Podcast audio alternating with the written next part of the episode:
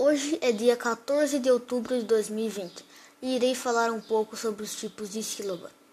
Eu vou falar sobre a monossílaba, a dissílaba, a trissílaba e a polissílaba. A monossílaba possui somente uma sílaba. Exemplo: mãe, flor, meu, lã. Dissílabas possuem duas sílabas. Exemplo: café, irã e transpor. Trissílabas possuem três sílabas. Exemplo: cinema, cachorro e babalu. Polissílabas possuem quatro ou mais sílabas. Exemplo: batata frita, azeitona e mortadela.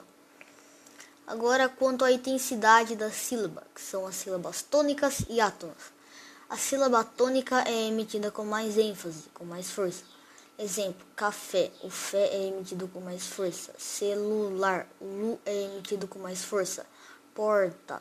O por é emitido com mais força. E as sílabas átonas. Sílabas, as sílabas átonas são emitidas com menos ênfase, com menos força. Exemplos, café. O K é emitido com menos força. Celular. O C e o lar é emitido com menos força. E porta, o tá é emitido com menos força. Agora, quanto à posição da sílaba tônica, que são oxítonas, paroxítonas e proparoxítonas. A oxítona é a sílaba mais forte, é a última sílaba da palavra. Exemplos: atum, chapéu, você. E a paroxítona é a sílaba mais forte, tem que ser a penúltima sílaba da palavra. Exemplo: cadeira, janela, teclado. E as proparoxítonas. A sílaba mais forte é a antepenúltima sílaba da palavra, como árvore, austríaco e lâmpada. Agora eu vou explicar um pouco sobre os ditongos, tritongos e hiatos. Os ditongos. Às vezes, quando as vogais se juntam na mesma sílaba. Neste caso, pode ocorrer o que chamamos de um ditongo. E uns exemplos de um ditongo são série, Páscoa, lei e beijo. Os ditongos podem ser crescentes ou decrescentes. O ditongo crescente é quando a segunda vogal do ditongo é a mais forte. Exemplo: quase, goela, aquário, sague, frequente. O ditongo é decrescente quando a primeira vogal do ditongo é mais forte. Exemplos: herói, boi, caí, céu, fui. Os ditongos também podem ser orais e nasais de acordo com o modo de pronunciá-los. O ditongo é oral quando suas vogais são orais. Os seus sons são produzidos exclusivamente pela boca. Exemplos: mágoa, cílios, glória, raiva. O ditongo é nasal quando suas vogais são nasais, ou seja, os sons passam também pelo nariz ou sofrem uma nasalização.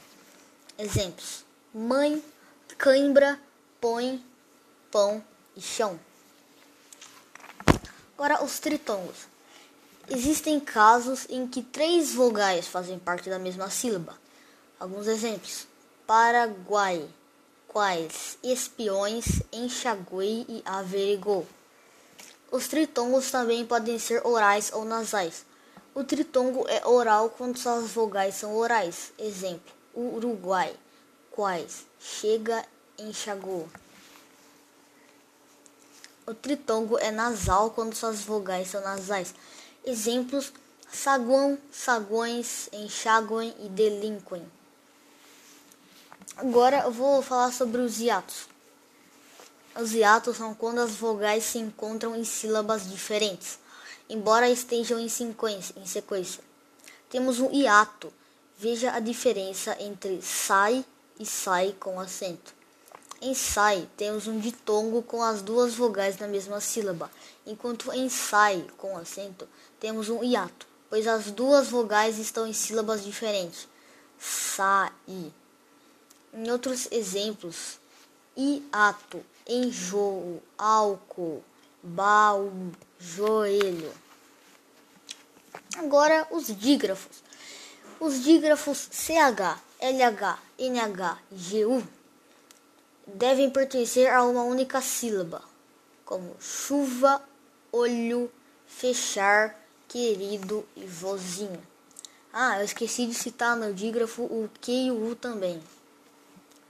Enquanto os outros dígrafos RR, SS, SC, S cedilha, XS e XC devem ser separados em sílabas diferentes, como carroça, assassino, crescer, nasceu, exceção. Agora vamos para o último assunto, que é os encontros consonantais.